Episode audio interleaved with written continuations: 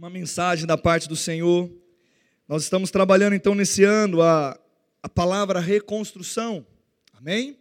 E eu quero lembrar algumas coisas que eu disse no culto passado, dizendo que reconstruir, reformar, não está ligado a lançar um novo fundamento, amém? Não é constatar que aquilo que nós fizemos até hoje de nada serviu, não é isso que eu estou dizendo, e não é isso que nós estamos dizendo aqui. Nós estamos dizendo que Sim, nós aproveitamos e, a, e damos glórias a Deus pelo aquilo que nós conquistamos. Amém? Chegamos até aqui. Mas eu quero também dizer que existem tempos onde nós precisamos realmente reavaliar algumas coisas para que nós possamos extrair a plenitude daquilo que Deus tem para nós. E eu creio que 2023, e eu quero deixar bem claro mais uma vez, eu não vou reformar o resto da vida, você não vai reformar o resto da vida. 2023 é o ano da reforma. Amém? 2023 é o ano da reconstrução. Não é para todos os anos a partir, não, é esse ano é para isso. Aprove a Deus ser esse ano para esse tema. E eu quero que vocês se abram para que nós possamos viver aquilo que Deus tem para nós nesse novo tempo. Amém?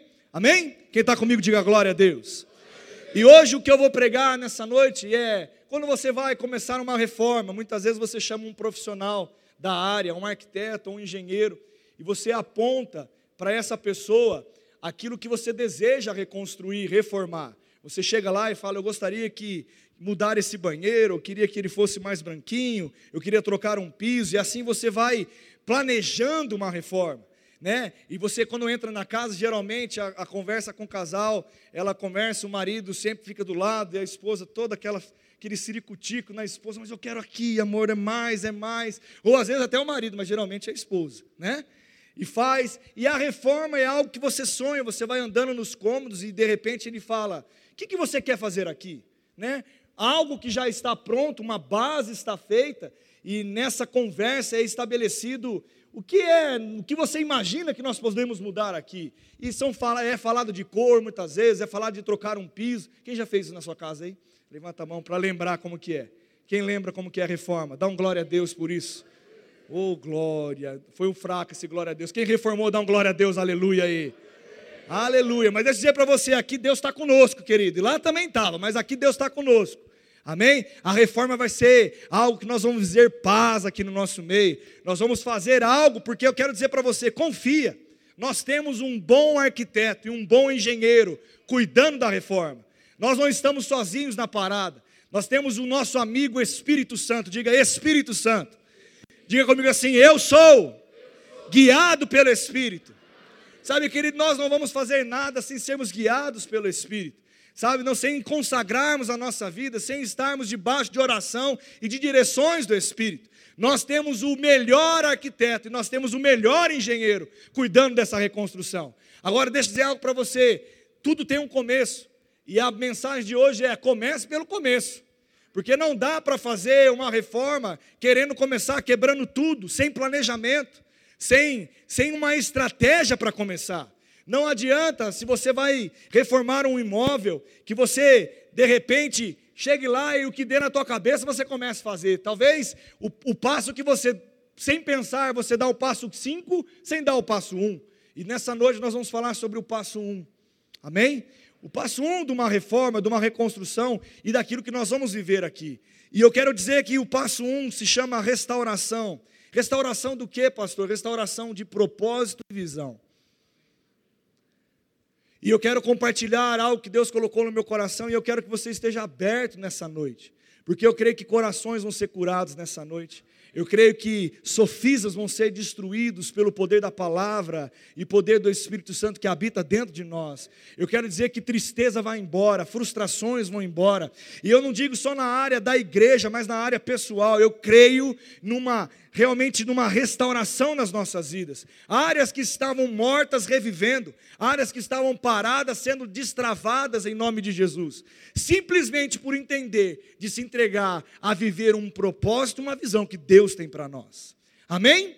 Então eu quero começar para vocês dizendo que esse é o primeiro passo.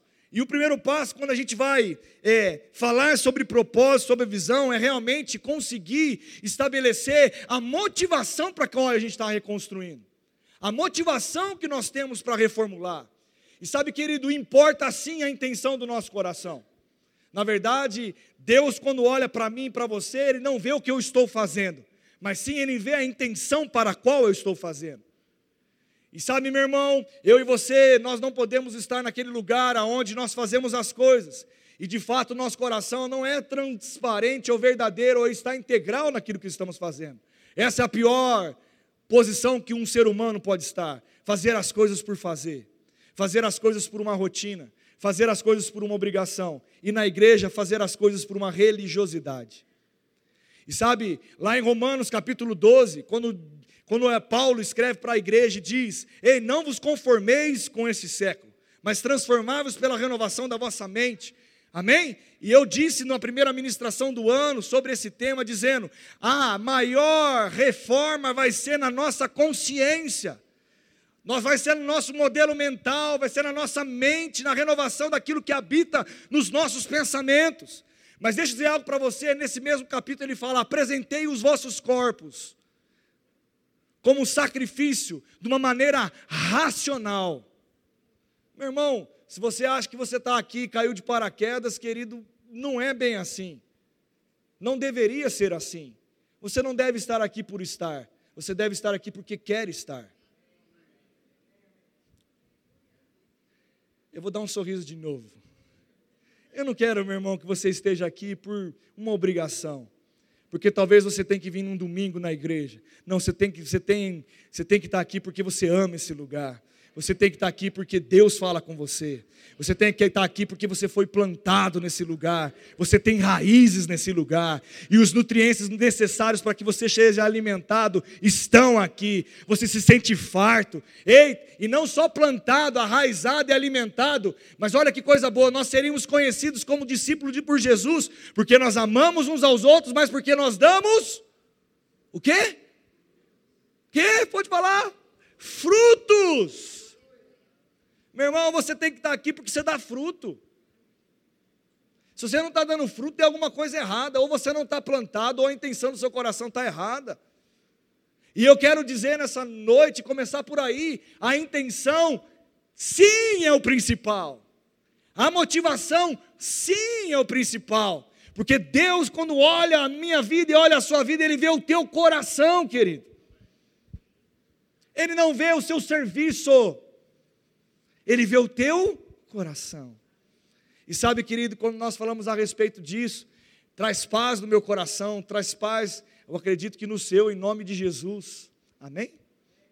Porque se Ele olha o meu coração, Cidinha, se Ele olha o teu coração, não importa o que eu estou fazendo, se aos olhos humanos é muito ou é pouco, ou é grande ou é pequeno, mas eu faço com a intenção de agradar ao meu Senhor.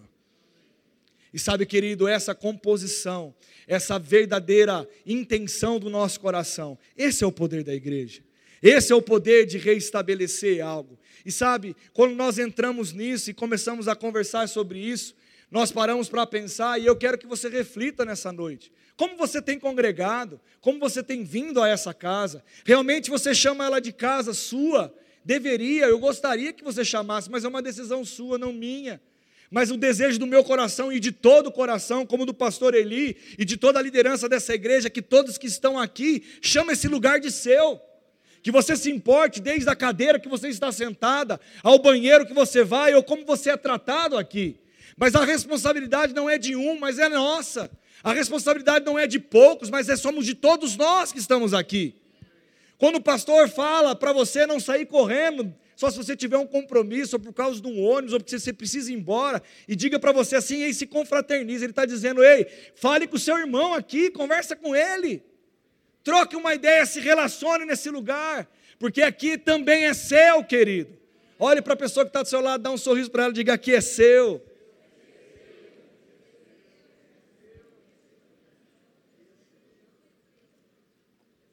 Sabe, querido, essa semana eu vim aqui Ontem eu vim numa reunião de manhã, estava andando, e esse sentimento que eu quero que você tenha também não é um sentimento só pastoral. Eu olhei, olhei para o telhado e vi um, um, pingado numa cadeira, falei, rapaz, está com vazamento aqui, eu acho que choveu. Quem acha que choveu muito essa semana? É, quem choveu? Acho que choveu muito. Deu goteira em alguns lugares aí? Deu também, viu? Rapaz, o, o nosso telhado foi provado essa semana. E algo a gente constatou que tem que dar um carinho nele. Aqui tem uma área aqui nessa região aqui que tem que dar um carinho. E eu olhei, eu poderia olhar e passar a cadeira tá com um pingo de água e achar que isso não é minha responsabilidade. Porque eu tenho Pedro que cuida da zeladoria da igreja, que cuida da manutenção da igreja. Eu poderia falar, o Pedro que tem que passar aqui olhar e ver isso. Não sou eu, não é minha função. Não, querido. É a minha casa. É o meu lugar.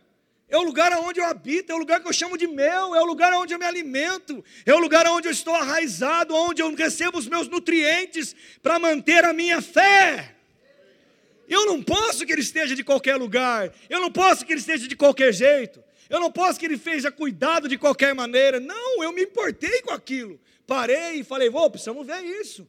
Mandei mensagem para o pastor e já acionou todo mundo. Essa semana, essa semana, em nome de Jesus, que vem o sol. Oh, glória! Sol, aleluia. Para a gente mexer, porque subir com chuva não pode, né? Pode subir com chuva? Não pode. E vai ser consertado. Mas o que eu quero chamar a atenção não é, não é de qualquer jeito, não é uma coisa que você acha que não é responsabilidade sua. Sabe uma coisa que eu quero que você veja? Quando um filho aqui de outro talvez está precisando de algo, é o seu filho também, querido.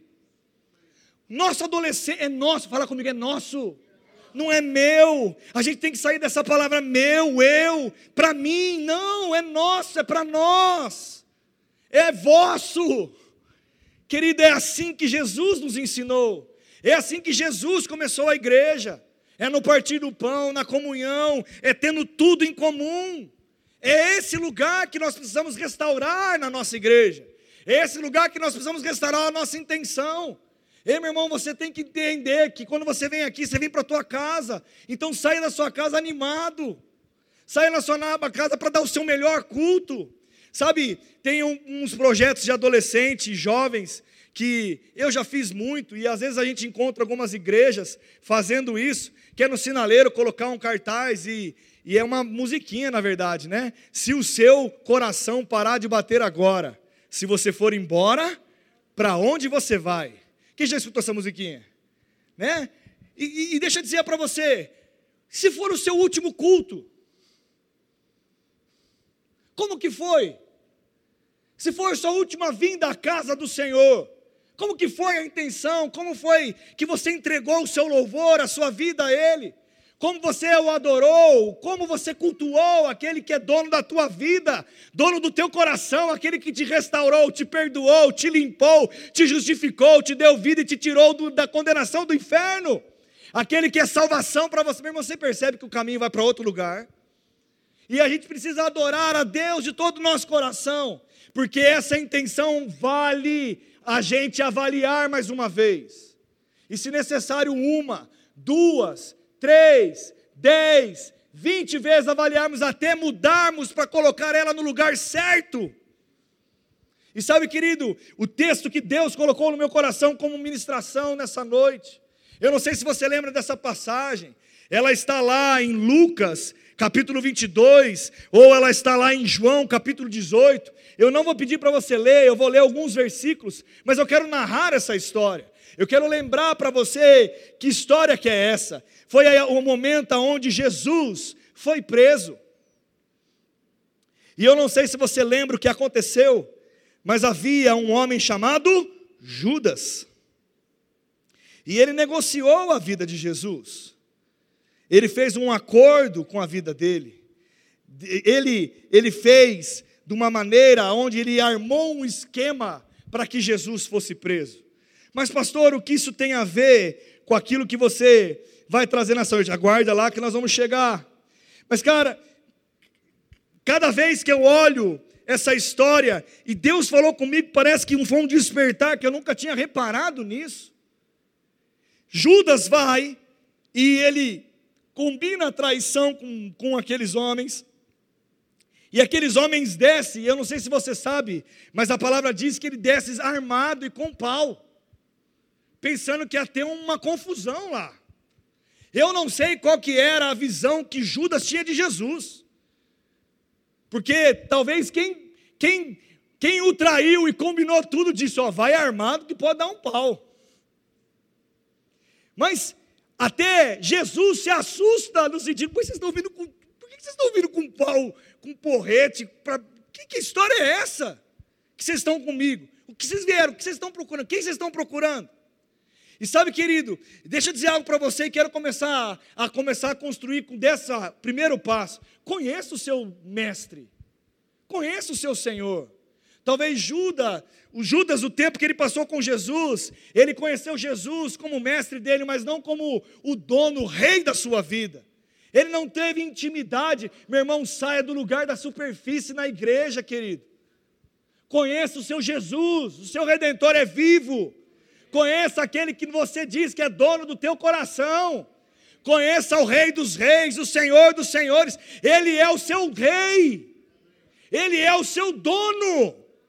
E eu não sei quando a gente escuta assim, aquele que é o meu rei, eu sou servo dele, ele é o meu dono, eu preciso conhecê-lo. Quem é o dono da minha vida, eu preciso ter intimidade com ele.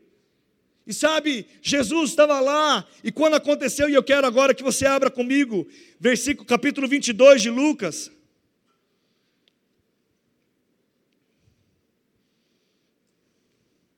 Aleluia. Versículo de número 47.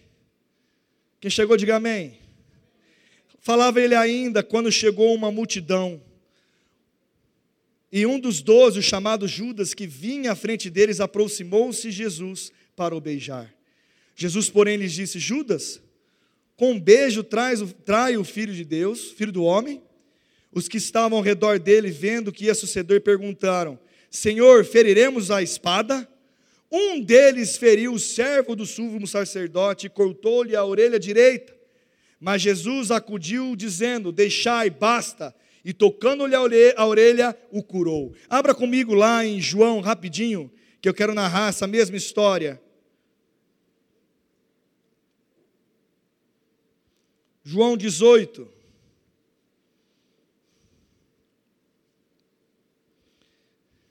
Versículo de número 2.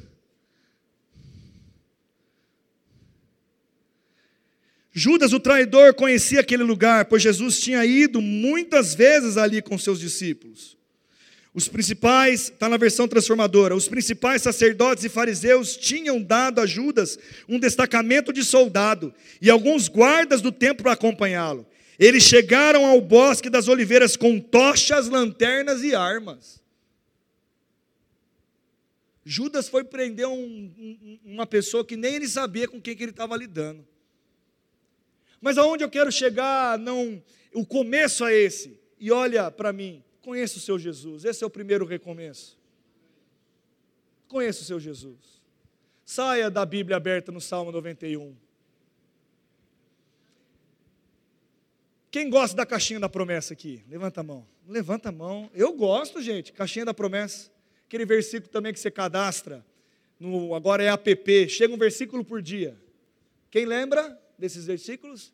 Amém? Meditação diária, tem tantas coisas. Mas, meu irmão, sai simplesmente desse versículo, rumina a palavra, conheça o seu Jesus. Saia somente do versículo da caixinha da palavra.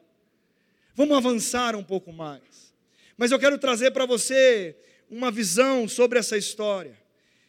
Quando chega aqueles servos do sumo sacerdote, aqueles homens para prender Jesus, um homem chamado Pedro toma uma decisão. E a decisão que aquele homem chamado Pedro foi quando foram relar em Jesus, quando foram tocar nele, ele foi e cortou a o quê? A orelha direita de Malco, o servo do sumo sacerdote. Eu não sei se você sabe, mas eu quero agora tirar os olhos de Jesus, de Pedro e ir para a vida de Malco. Aquele homem, sendo servo do sumo sacerdote, é porque ele tinha desejos de se tornar um sacerdote. Amém? Ele servia o, o, o sacerdote, ele era um servo, mas ele só estava naquela posição porque havia um desejo de se tornar sacerdote. Eu não sei se você sabe, mas o Pedro cortar a orelha direita foi muito mais do que querer ferir aquele homem ou proteger Jesus. Uma pessoa para ser consagrada naquele tempo, sacerdote, no seu ritual, primeiramente, ele não poderia ter nenhuma falha no seu corpo, ele não poderia ser manco, ele tinha alguns requisitos para serem cumpridos. E no ritual para ser consagrado sacerdote, era feito uma, na consagração, aonde se ungia e tocava a orelha direita, para concluir o rito sacerdotal, tocava-se a orelha direita, e ele era abençoado, e aí sim o ato estava concluído. Sabe o que Pedro fez naquele dia? Pedro cortou, ele falou: já que eles estão tirando aquilo que é meu, eu vou tirar tudo desse homem.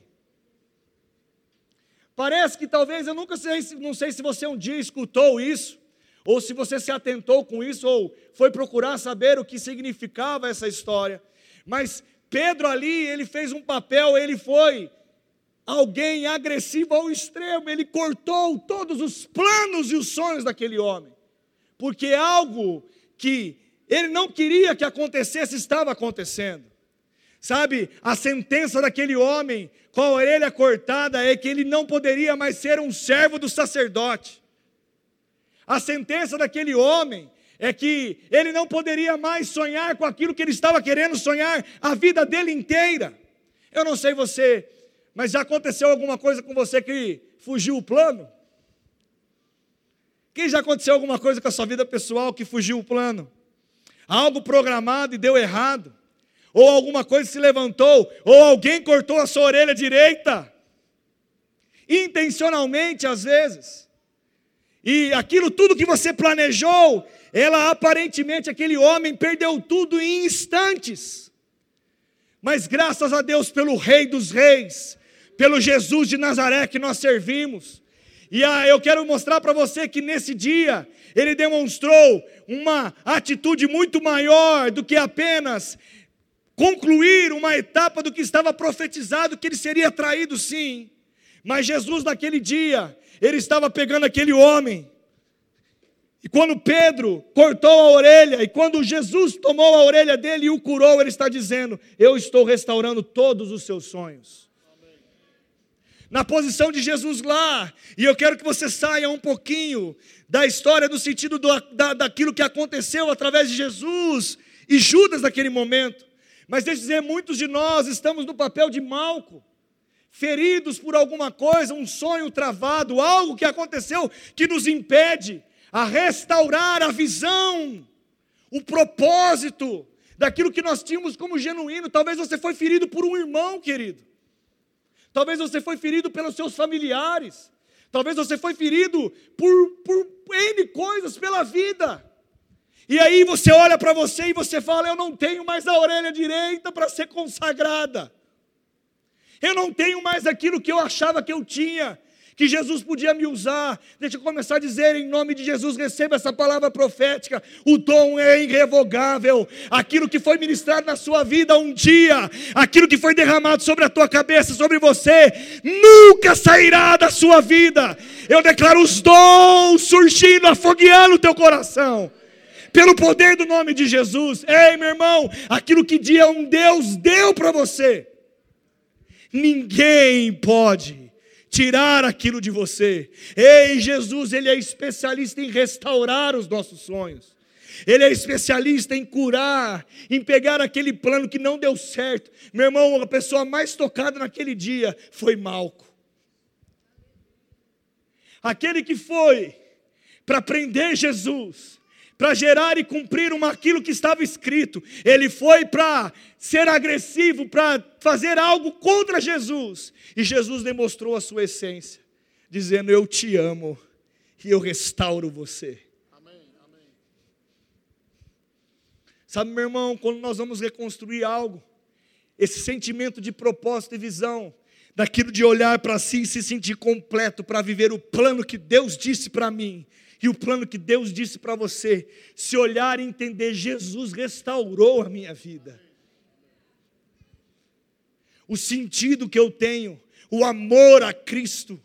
E sabe, querido, essa restauração, Jesus curando aquele homem, ele estava dizendo: Ei, Pedro, ei, não seja alguém que mate sonhos.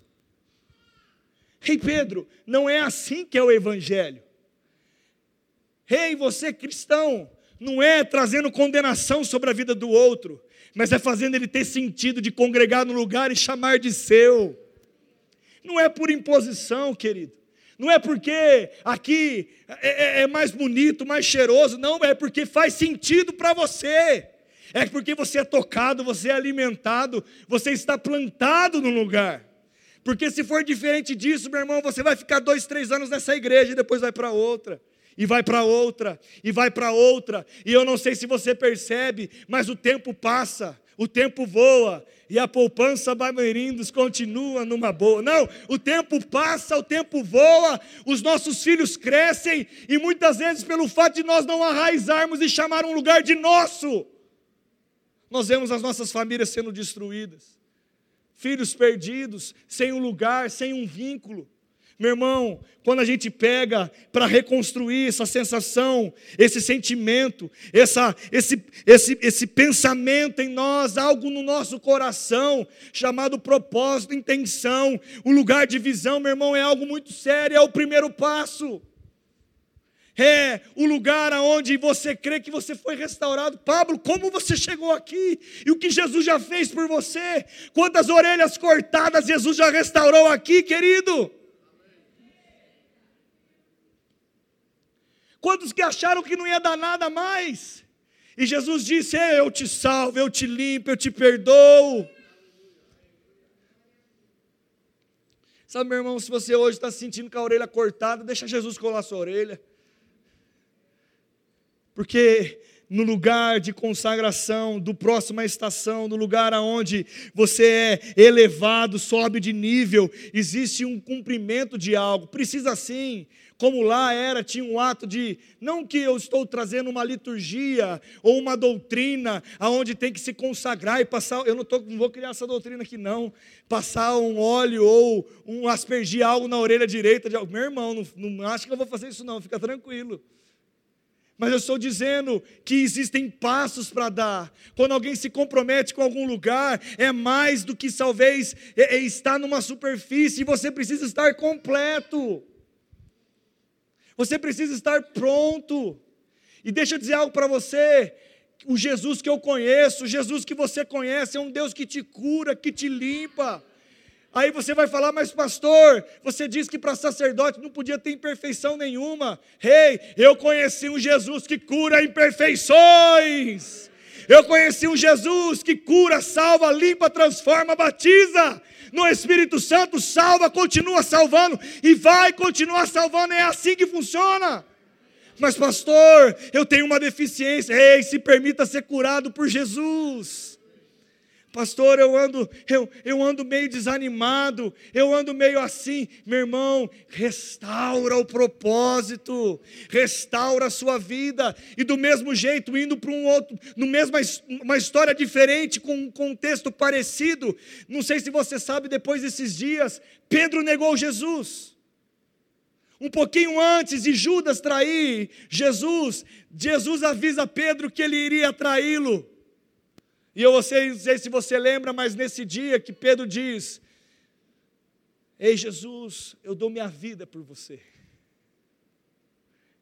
Eu não vou deixar que nada aconteça. Talvez você está aqui e ninguém te feriu nada, mas um dia você disse que ia dar a vida para Jesus.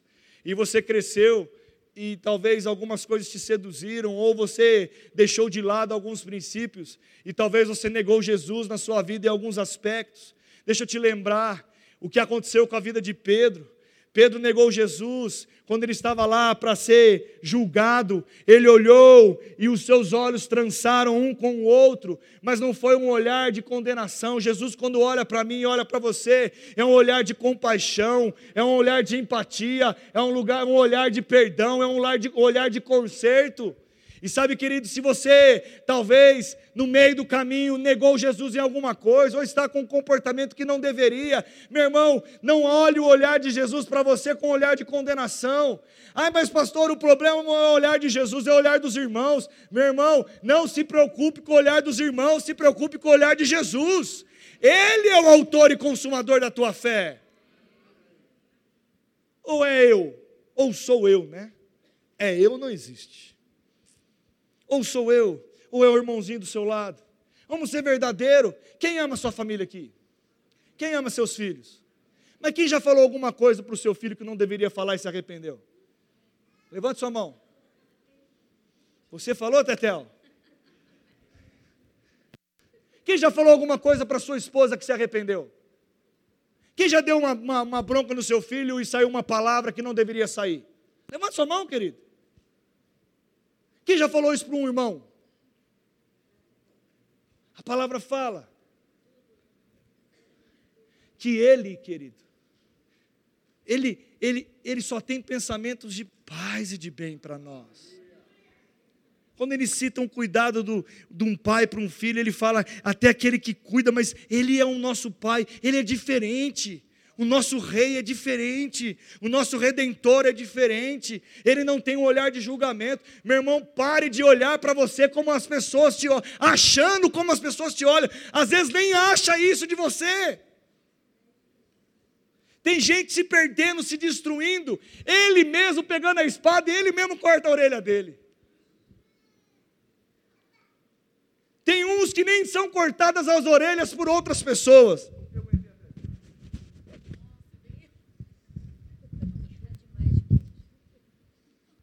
Eu desci porque aquele ar-condicionado lá não está cooperando comigo, não. Mas estou fininho, estou fininho. Tem gente que está é nem prejudicado pelo outro, ele mesmo fala, deixa eu arrumar uma confusão para mim. Deixa eu, rapaz, meu coração está tão bom, deixa eu ferir minha alma aqui. Fum, ele mesmo corta a orelha dele. Fica achando, olhando, o irmão nem viu você, é miopia, o irmão tem miopia, ele olha e faz assim, e você acha que ele está olhando para você te encarando. Uns, eu não sei você, meu irmão, você já viu algum, alguém agitado com pressa de alguma coisa? Quem já passou assim? Quem já teve que comer rápido, que tinha um trabalho para fazer, e o telefone tocou, você não atendeu? Ou você falou, alô, tudo bem, estou chegando. E aparentemente foi grosseiro. Mas, meu irmão, sai desse lugar do outro. Para, cachola, olhe para Jesus. Ele tem um olhar de perdão. Ele tem um olhar de restauração. E quando tudo dá ruim, ele olha para mim e fala: Perdoa seu irmão 70 vezes 7.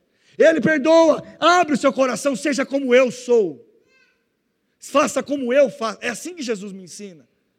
E sabe, Pedro estava lá, e ele, ele no meio do caminho, ele mesmo criou o problema dele.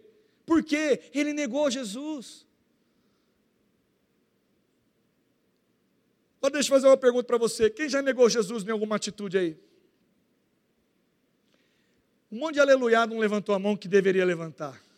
Deus te perdoa e eu também. Deixa eu dizer algo para você. Sabe qual que é a pior coisa? Não é ser acusado pelo outro, é ser acusado pela nossa própria consciência. Agora deixa eu te contar qual que foi o final da história de Pedro.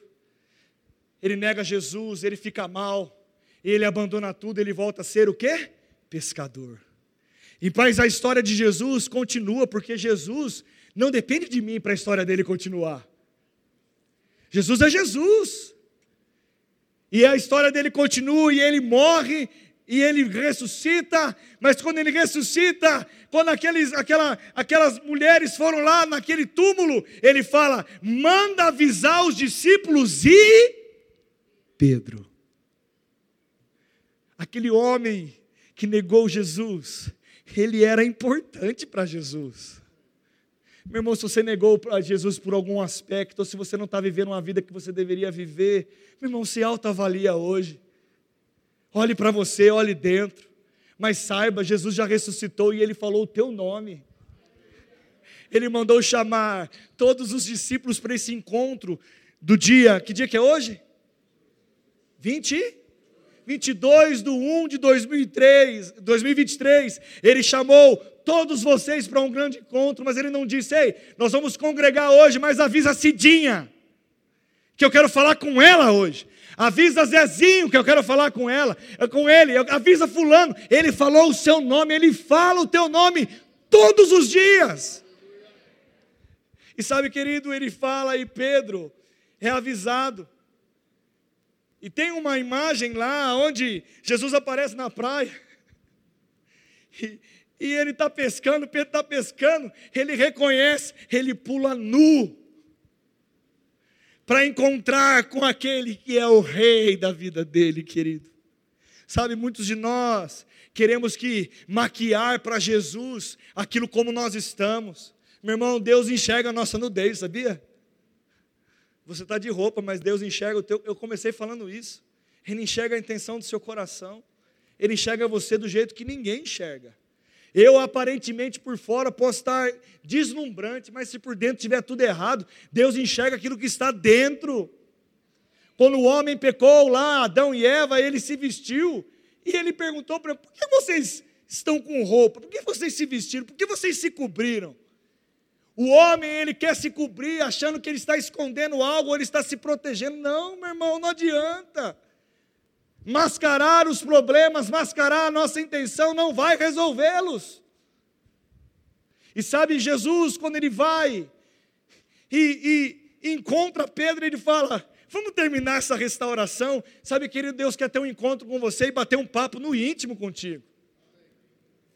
E ele chama Pedro para dar uma voltinha. E na voltinha com Pedro, ele fala: Pedro, tu me amas? E ele começa a tratar algumas coisas com Pedro. E no final das contas, a mensagem que Deus, Jesus diz para Pedro é: quando você era um menino, você fazia qualquer coisa, mas agora que você está maduro, você vai ser guiado pelo Espírito Santo. E sabe, querido, Deus quer um conserto comigo e com você. Ei, se você percebe que a intenção está errada, se você percebe que você perdeu um pouco um senso de propósito, se você percebe que você está fazendo coisa e nem sabe por que você está fazendo, para tudo nessa noite, querido. Reavalie esse é o primeiro passo de uma reconstrução da nossa vida. Não é só a igreja que ganha, é você ganha. Sabe uma coisa que, que eu não sei se você percebe, mas quando nós falamos da igreja, a igreja é você, querido. Você é a igreja.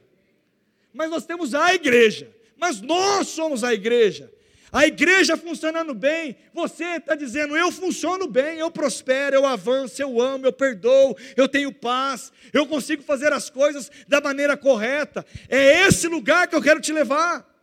Agora, se você não olhar para si, meu irmão, eu não consigo fazer isso por você, eu consigo fazer isso por mim, porque os, os, os meus pecados, as minhas tentações, aquilo que me persegue, no sentido de ser o meu, o meu a cada dia vencer a minha carne, eu sei, mas a sua carne, quem conhece é você, querido.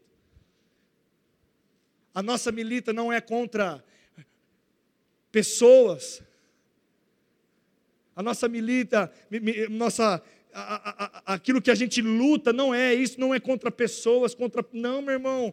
A gente precisa entender que eu preciso vencer a minha carne, eu preciso deixar de lado isso. Nós somos um ser espiritual. Diga, eu sou um espírito.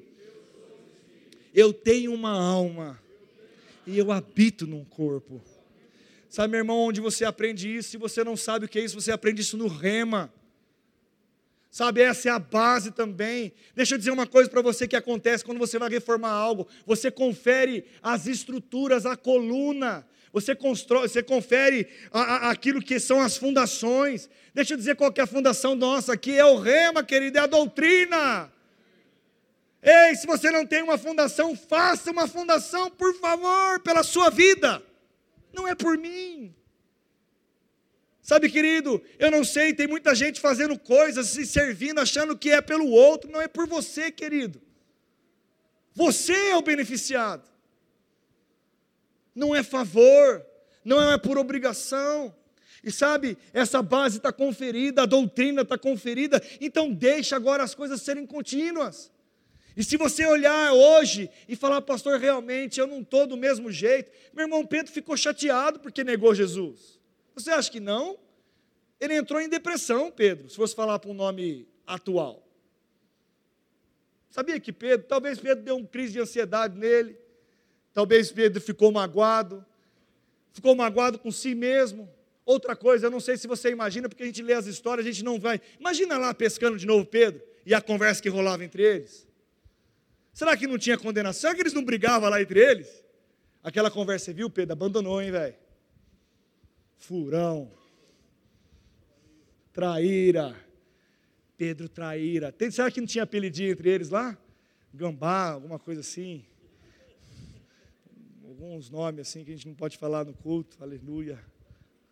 Bigode e tal. Como que será que não tinha? Tinha. Será que não tinha conversas onde ele, rapaz, cadê Jesus? Acabou tudo. Ei, o nosso sonho foi perdido. Não, meu irmão, nessa noite Deus está te lembrando e me lembrando. Ele me restaurou, ele te restaurou. Ele colocou um senso de propósito, ele te deu uma vida, ele te deu uma missão. Ei, eu e você recebemos o ministério da reconciliação. Aquilo que eu recebi de graça, eu entendo que eu preciso dar de graça também. Aquilo que mudou a minha vida, eu preciso tocar outras vidas, porque Maranata, a hora vem.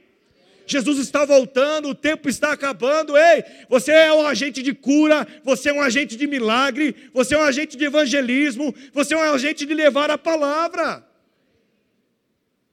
Agora isso precisa estar quente no nosso coração.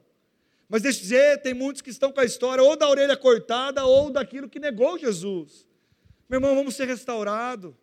A coisa mais maravilhosa do mundo é ter um senso de vida no nosso coração, é estarmos felizes.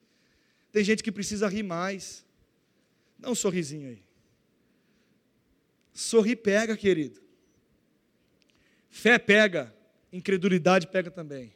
Escolha você. Alegria pega, tristeza pega também. Escolha você aqui que você quer. Sabe, querido, nós precisamos escolher, nós temos uma escolha todos os dias. E sabe, olhe para si e ponha em você uma decisão nessa noite uma decisão de ser provido por Ele. Uma decisão de olhar e falar: Poxa vida, deixa eu fazer 2023 ter um sentido diferente para mim. Sabe, querido, quando a gente profetiza, e posso dizer para vocês como poderia ter essa mesma conversa de uma maneira mais superficial e que talvez te animaria mais, porque quando eu falo desse jeito, eu estou falando muito amoroso, uma, de uma maneira aonde está mexendo com a sua crença e com o seu valor, mas deixa eu dizer alguma coisa para você, te exige uma posição. Mas deixa eu dizer como eu posso falar a mesma coisa sem exigir posição de vocês. Posso fazer? Que não está errado, mas não faz sentido ser assim. É, o seu ano vai ser maravilhoso em nome de Jesus. Eu profetizo sobre a sua vida a graça e o favor dele, porque você vai ser iluminado. Eu sei disso. Isso é verdade. Ei, Deus está operando a nosso favor. Mas e você? Como você está? Você acha que você, se você estiver como Pedro, chateado, lá no rio pescando, desanimado, e chegar uma palavra como essa, é a mesma coisa que dizer assim, ei, é de novo aquela mesma conversa, que sempre fala lá na igreja. Uns são abençoados, outros não, sempre continua a mesma coisa. Cara, para com isso, sai desse lugar. Eu não quero só simplesmente profetizar algo sobre a sua vida, eu quero te ensinar a andar de uma maneira equilibrada, de uma maneira inteligente, andando de uma maneira em fé, mas andando também de uma maneira em sabedoria. É a fé juntada com a sabedoria, é isso que vai ser o sucesso da nossa vida. Eu vou dar a oportunidade mais uma vez de você celebrar diferente isso para você. Sabe por quê, meu irmão? Nós queremos colocar na conta de Deus aquilo que está na nossa responsabilidade. Meu irmão, a fé vai nos salvar todas as vezes conforme foi necessário. Mas a sabedoria vai nos dar planejamento e estratégia para andar em bons caminhos. Meu irmão, deixa eu dizer algo para você. Você quer ser uma criança onde você se fere de qualquer maneira, de uma maneira muito simples, ou você quer amadurecer e você ter conseguir guardar o seu coração. Sabe, meu irmão, não tem a ver com idade, uma sabedoria aplicada da palavra, não tem a ver com idade, como uma, pessoa se olha e se enxerga em Deus. Tem meninos, tem crianças que se vê mais forte em Deus do que adultos.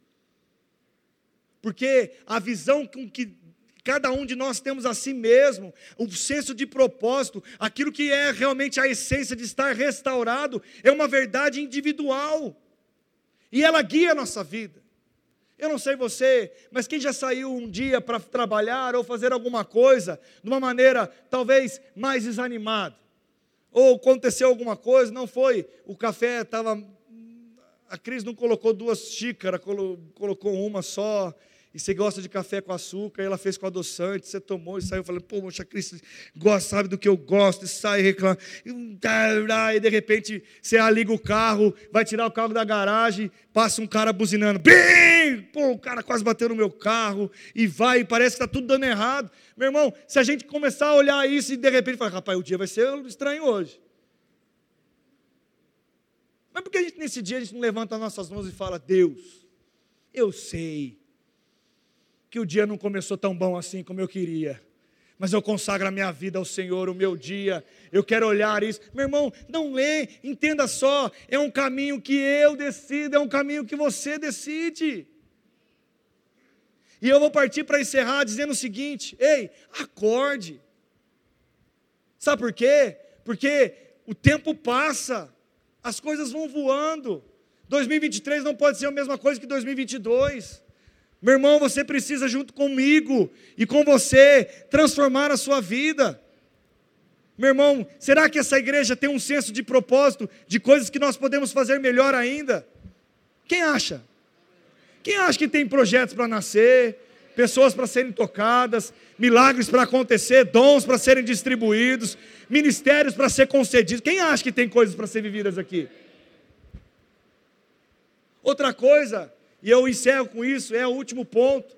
Tem gente que olha para si e sempre desejou viver coisas no ministério, chamados, ou talvez nem entende, está aqui, olha, fala, rapaz, eu não sei, eu, o pastor fala, ou prega lá, eu não sei o que é isso, o que é me envolver. Meu irmão, conheça, você foi chamado para algo sim.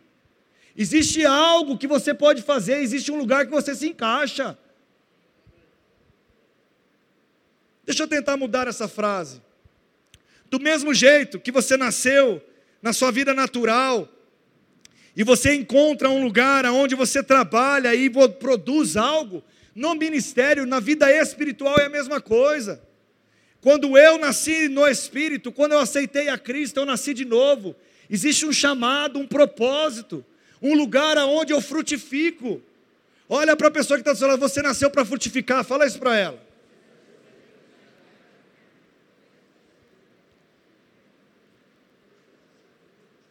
Você não nasceu para não dar frutos. O que, que acontece quando Jesus passa naquela figueira e não tem frutos? O que, que aconteceu, Marcos? Ele seja amaldiçoada essa figueira. De você ninguém mais vai comer fruto. Você e eu, querido, nós nascemos para frutificar. E eu encerro dizendo, quero chamar a bandinha dizendo: ei, nós seremos conhecidos como os discípulos por Jesus porque nós amamos uns aos outros e porque nós damos fruto. Mas alguém consegue dar fruto desanimado? Hã? Hoje me alegrei quando me disseram: Vamos à casa do Senhor. Eu vou orar pelas minhas crianças, glória a Deus. Vamos orar, Pai, abençoa as crianças em nome de Jesus, amém. Pai, eu vou ler a Bíblia.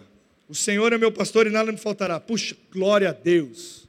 Meu irmão, se você não se animar com isso, entenda, você precisa crescer espiritualmente, eu também. Estarmos animados com isso. E hoje eu quero dizer, ei, se você está numa posição que você imagina que precisa ser restaurado alguma coisa, Jesus está aqui. Jesus está aqui, querido. Jesus está aqui. A maior notícia não é que eu estou aqui, não é que a bandinha está aqui, não é que fulano, ciclano está aqui. Não, essa não é a melhor notícia, nem a maior notícia. A maior notícia é: Jesus está aqui. Jesus está aqui, querido. E quando Ele restaura a minha vida, Ele restaura os meus sonhos. E quando Ele restaura os meus sonhos, Ele restaura o meu vigor. Quando Ele restaura o meu vigor, Ele restaura a minha alegria. Eu alegre, eu tenho força, com força eu tenho paz, com paz eu penso melhor, pensando melhor, eu sou provido, provido eu abasteço a minha casa, abastecer a minha casa eu sou consciente, eu planto de novo, vem fruto, vem semente, aí eu faço todo o ciclo de novo, e eu tenho alegria de fazer, e eu vejo o quê? Sabe qual que é a pior posição? É quando a gente faz, faz, faz e não vê fruto. Quem já teve a sensação de não estar frutífero? E ficou desanimado? Agora deixa eu ver se tem algum milagre que não existe, mas vamos ver se tiver. Eu quero que você venha aqui, pegue o microfone. Quem já teve a sensação de estar infrutífero estava a maior alegria na sua vida? Infrutífero. Sem frutificar, não faço nada, não acontece nada. Eu olho é deserto para a esquerda, eu olho é deserto para a direita. Aleluia! Glória a Deus, o melhor dia da minha vida eu estou no deserto. É de acha de deserto o quê? Eu nasci para viver oásis. Eu tenho provisão porque Deus está comigo. Aonde eu entro, Deus entra. Aonde você entra, Deus entra. Se não tem, vai ter, porque eu toco a rocha, sai água. Ei, meu irmão, é assim que eu creio, é assim que você também deveria crer, porque a palavra diz isso. Meu irmão, é esse lugar. E sabe, se você está aqui e a intenção precisa ser ajustada, eu antes deles cantarem, eu quero que você feche seus olhos. Hoje não é imposição de mãos que vai salvar a sua vida, não. Não, é uma decisão no teu coração, querido. Eu quero que você feche seus olhos agora. Eu quero que você deixe a chuva falar com você. Ó, oh, Deus criou a chuva também, viu, meu irmão? Feche seus olhos agora. Eu quero que você agora faça uma oração para Deus.